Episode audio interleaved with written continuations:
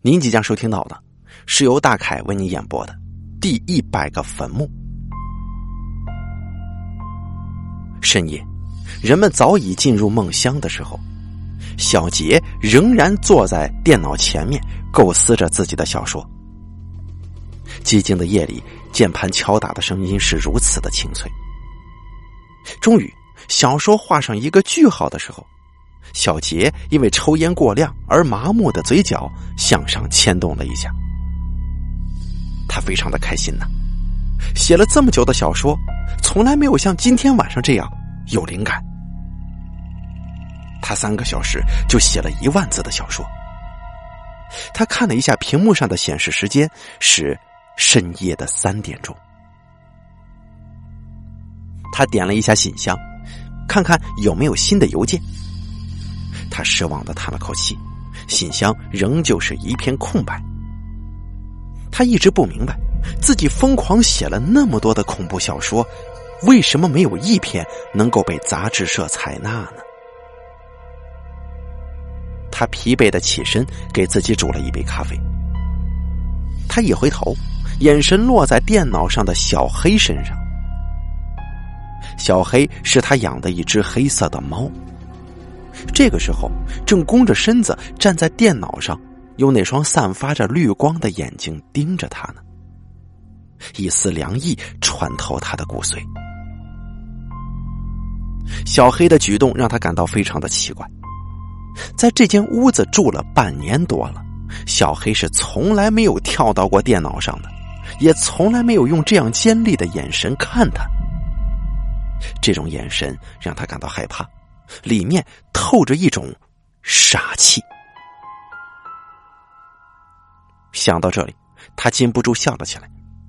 这只是一只猫嘛，眼神里怎么可能会有杀气呢？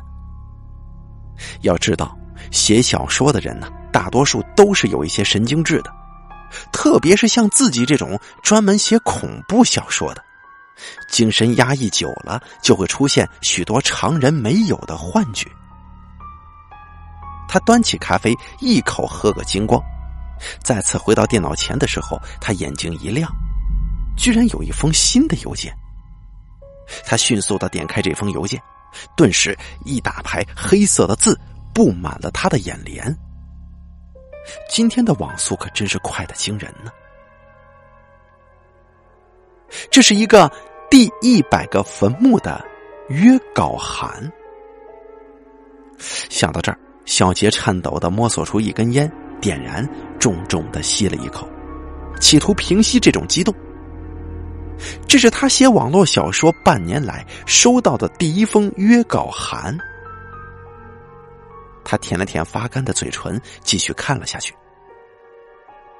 偏偏这个时候，小黑从计算机上一跃，猛地跳进他的怀中。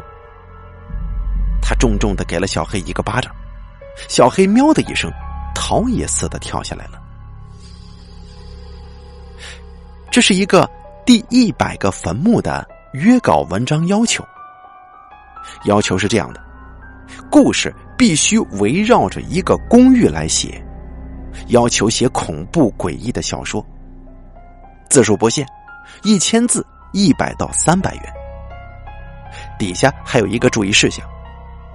如果你收到这封约稿函，有兴趣的话，请于明天晚上八点钟到搓路十三号公寓。烟头快要烫到手指的时候，小杰这才回过神来。要说写恐怖小说，确实是自己的强项，可是为什么要去一个公寓呢？他仔细看了看这封约稿函。故事围绕一个公寓来写，要求写恐怖诡异的小说，是不是要去的这个公寓就是这个小说的主题呢？小杰是一个固执而且爱冒险的人，他希望有一天自己能够在小说界有一定的能力以及影响力。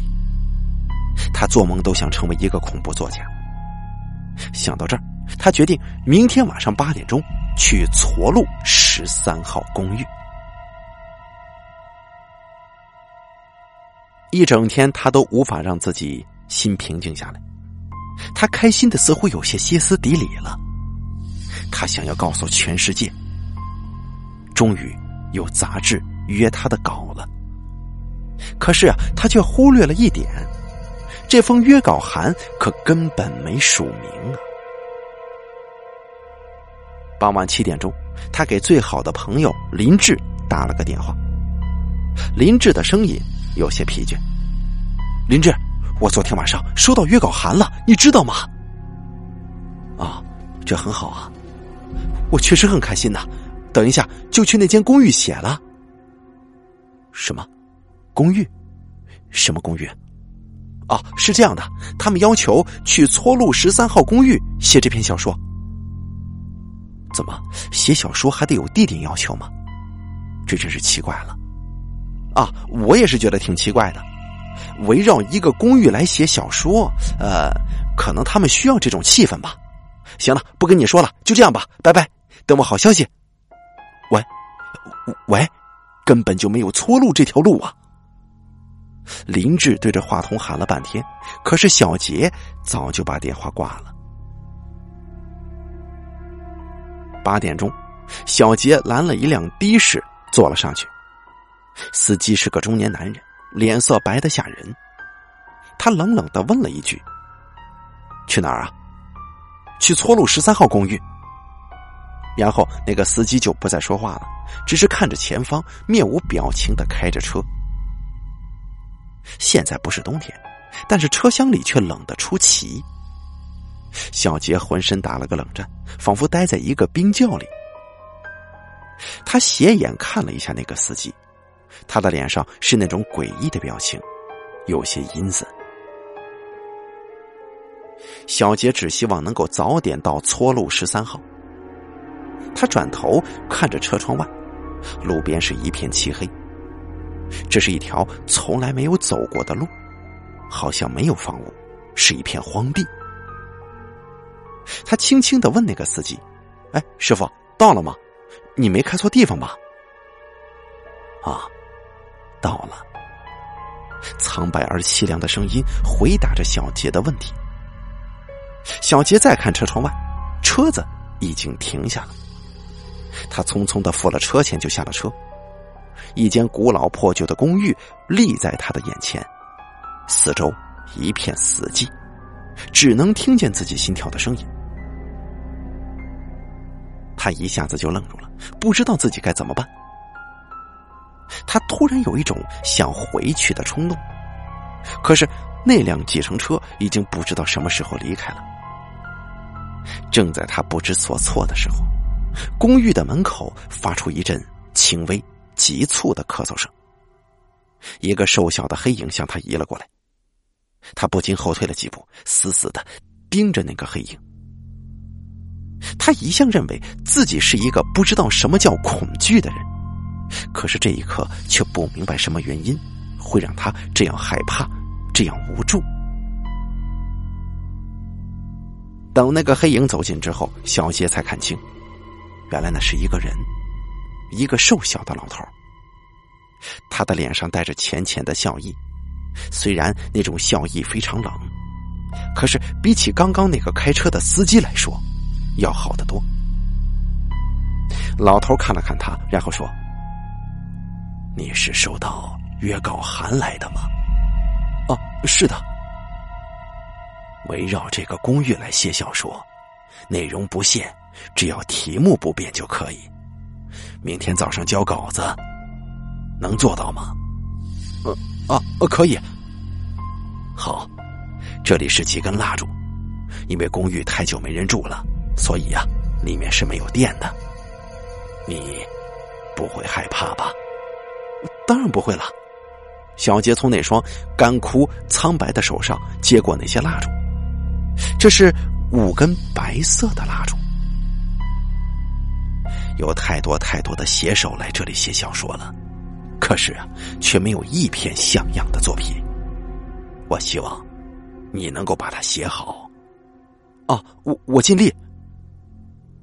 你自己进去吧，上楼的左手第一间。就在那里写，里面什么都准备好了。小杰拿着那些蜡烛朝公寓走，刚一进去，一股阴风夹杂着霉味儿直扑过来，他感到一阵窒息。身后传来老头飘忽不定的声音：“这楼上的风太大了，可别让风把蜡烛给吹灭了呀。”小杰转头看的时候，那个老头已经消失不见，只有一片静寂。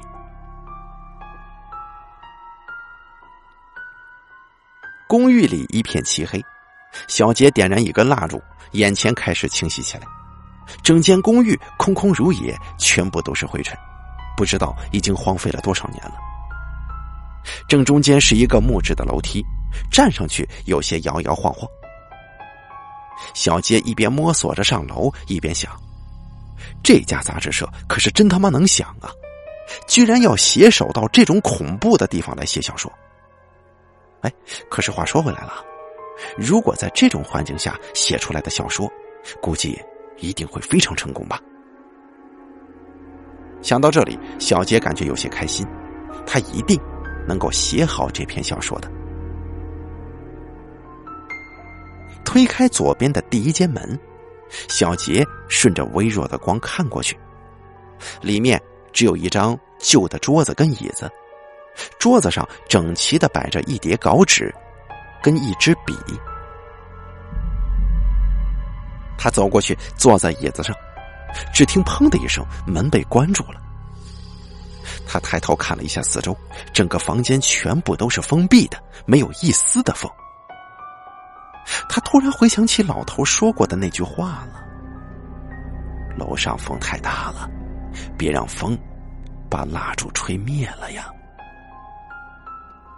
他不禁笑了笑，这个老头可能神经不正常，在这样全封闭的房间，怎么可能会出现风把蜡烛给吹灭呢？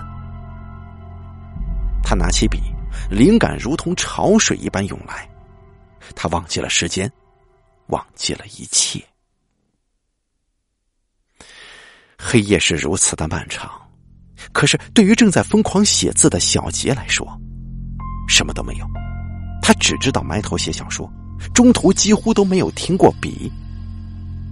就在他写到故事的最后一句，只见一把沾满鲜血的斧子立在空中，仅仅是在一刹那，朝木子的脑袋就砍了下去。突然，吱呀一声，门开了，一阵风扑进来，一片漆黑，只听见一声撕心裂肺的惨叫。那是小杰的声音，一切又安静了，安静的就像是不曾发生过什么事情一样。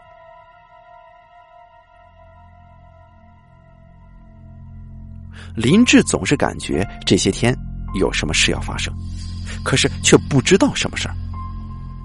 已经三天没有小杰的消息了，林志想，这个人是不是写小说写疯了呀？去了那个根本就不存在的公寓写小说了，这去就去吧，怎么就再也不回来了呢？他拿起电话拨着小杰家的号码，照样没人接听。他开始有些担心了。虽然自己不是写小说的，也没有看过什么约稿函，可是杂志社怎么着也不会规定一个写手去某个地方写吧？而且。还是一个不存在的地方。小杰应该知道没这条路的，可是他为什么还是去了呢？这中间是不是有些问题呢？想到这里，他决定去一趟小杰家中。来到小杰家的时候，天已经完全黑了。他敲了敲门，没有反应，里面传来一声“喵”的猫叫，小黑的声音。他扭了扭门锁，里面没有反锁。他径直走了进去，打开一看，空无一人。小黑已经不知道躲到哪里去了。他关上门，检查着房间的每个角落，看看能不能找到小杰留下来的信或者什么东西。可是这一切都是徒劳的，什么都没找到。他无力的倒在计算机前的椅子上。突然想到约稿函，应该是在电子邮件里面的。他刚准备插上电源开机，一声喵叫划破夜空，叫得非常凄惨。林志赶紧冲进厨房，只见地板上一滴又一滴的血，心跳似乎在那一刻就停止了。林志顺着那些血迹看过去，眼睛像是死鱼一样的定在了冰箱上，冰箱的缝隙处正在往外渗出鲜红色的血液，他感觉自己就像是被放在冰箱里一样。他两腿发软，钉在地板上，不能移动了。然后他看见自己像是一个幽魂一样，慢慢的走到冰箱前面，脸上没有任何表情的拉开冰箱的门，一股刺鼻的血腥味扑面而来。他有些眩晕。一层冷气散开之后，他看见小黑支离破碎的躯体正在往下滴着血呢。那堆残缺的肉块上立着一个完整的猫头，正用那双散发着绿光的眼睛死死的盯着他，仿佛看见了他的灵魂深处。胃里面一阵翻滚，他转身冲进卫生间，剧烈的呕吐，好像是要把五脏六腑都吐出来一样。他把脸埋进水池里。让冰凉的水刺激毛孔，减少这种恐惧。过了许久之后，他把头抬起来，看着镜子里面苍白的脸。他真的希望这一切只是幻觉，只是一场梦。他屏住呼吸，从卫生间出来，鼓足勇气朝厨房看去，一切都安然无恙了。没有半点血迹的样子，他重重的揉了揉眼睛，依旧什么都没有。他深深的松了口气，原来这一切真的都是幻觉呀！他给自己倒了一杯开水，神经质的笑起来了。突然，他仿佛听见身后电源开关的声音了。他猛地转身，笑容在他的脸上僵住了。只见电脑自动开机，屏幕上一片雪白，刺得他眼睛发疼。他感觉那一刻就像是置身在一个摸不着边的地狱里一样，完全没有思想，所有的意识统统崩溃了。他处于梦游一般的状态，移动到计算机前面，眼里是恐惧过度的死灰。只见屏幕一闪。一封约稿函占据了整个屏幕，整颗心冰冻到了极点。他一个字一个字的仔细看完这封约稿函，背后突然被某种东西重重的刺痛了一下。那不是来自肉体的疼痛，而是来自灵魂的撞击。他转头接触到一双尖锐的眼睛。那是小黑寒冷的目光，这目光就像是一把利剑一般刺中了他。他听见自己的骨头发出嘎嘣一声，浑身散架了一样的倒了下去。林志醒过来的时候，已经是躺在自家的床上了。他努力的回想着在小杰家看到的一切，他痛苦的挣扎着。分不清到底这是一场梦还是真实的存在呢？不管是不是真实的，小杰失踪的事情却是不可否认的。他知道这里面一定有原因，甚至是一种谋杀。想到这里，他浑身一冷，眼睛落在闹钟上，八点了。然后他起身离开房间，向外面走，也不知道。自己要去哪儿？可是，冥冥之中却有一股不可抗拒的魔力牵引着他去一个地方，那里或许是地狱。可是，他已经没有丝毫的恐惧了。他就这样迷迷糊糊的被一种无形的东西带到了搓路十三号公寓。迷迷糊糊的。被那个老头塞了五根白色的蜡烛，然后又迷迷糊糊的进了那间全封闭的房间。可是他没在稿纸上写一个字，只是整个夜晚坐在那里发呆，就像是个僵尸一样。天快要亮的时候，他隐隐约约的听见有人叫他的名字，那声音里面透着凄凉和破裂。那似乎是小杰的声音呢。从楼下传来的声音，他慢慢的走到楼下，顺着那个声音走，然后他在一间门后面停住了。这是哪儿啊？公寓的后门吗？小杰在里面吗？是的，肯定是的。他重重的推开了那扇门，脸上仍然没有任何表情，一切就好像是在做梦一样。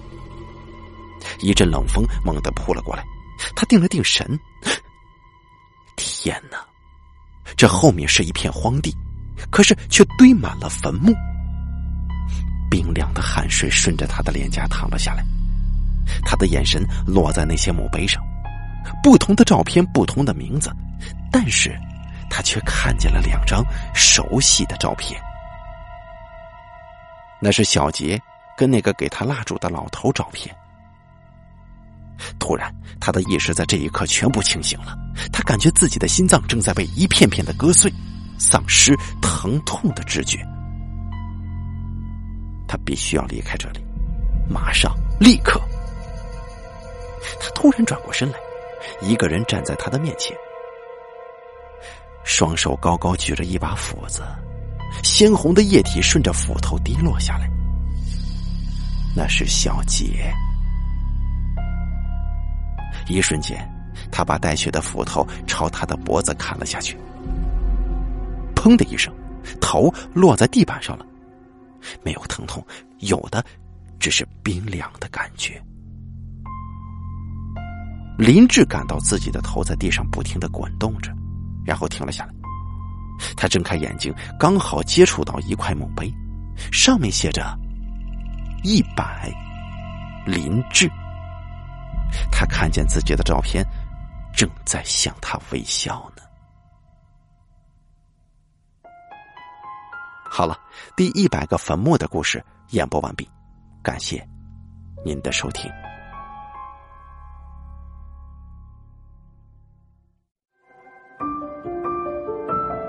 本期故事演播完毕，想要了解大凯更多的精彩内容，敬请关注微信公众账号“大凯说”。感谢您的收听。